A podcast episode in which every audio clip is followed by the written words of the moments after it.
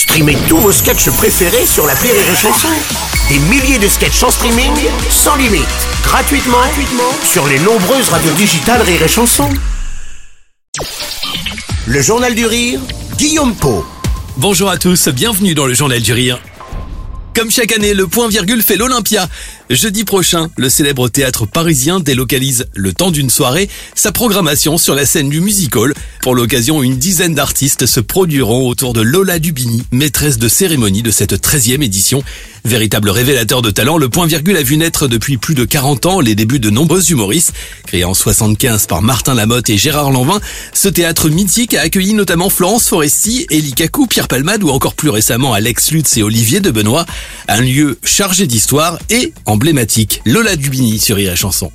Tous les grands noms de l'humour qui sont passés par là, euh, Elie Kakou, Coluche, euh, des Gérard Lanvin qui ont construit euh, même le, le bâtiment. Euh, ça représente euh, aussi des artistes que je suis allée voir. J'étais allée voir Ben euh, à au point virgule, pas encore à l'Olympia.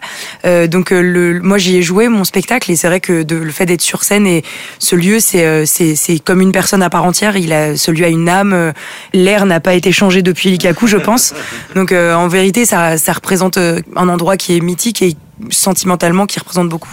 Chaque soir, une centaine de spectateurs viennent découvrir dans cette petite salle parisienne la nouvelle génération d'humoristes. Niché en plein cœur du Marais, le point virgule est depuis toujours une enseigne emblématique et importante dans la carrière d'un artiste. C'est ce qu'a pu nous expliquer de son côté Alex Fredo. Moi personnellement, ça, ça représente quelque chose d'assez fort en fait.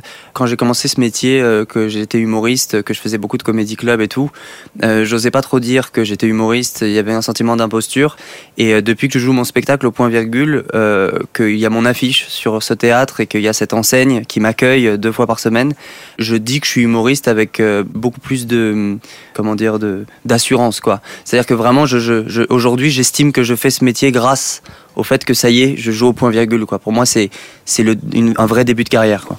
Jeudi soir, une dizaine d'artistes auront la chance de jouer sur la scène de l'Olympia. Lola Dubini présentera cette grande soirée devant plus de 2000 personnes. Alex Fredo, Félix Jean, Marie Reynaud, Edgar Rive, Jérémy Demey et beaucoup d'autres se produiront pour l'occasion.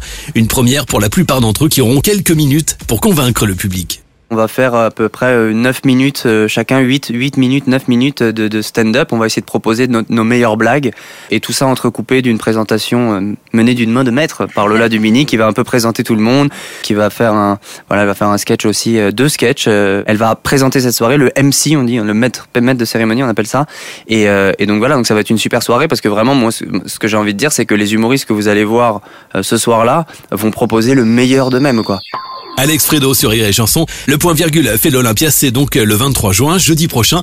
Les dernières places pour cette soirée sont à réserver en passant par rireetchanson.fr.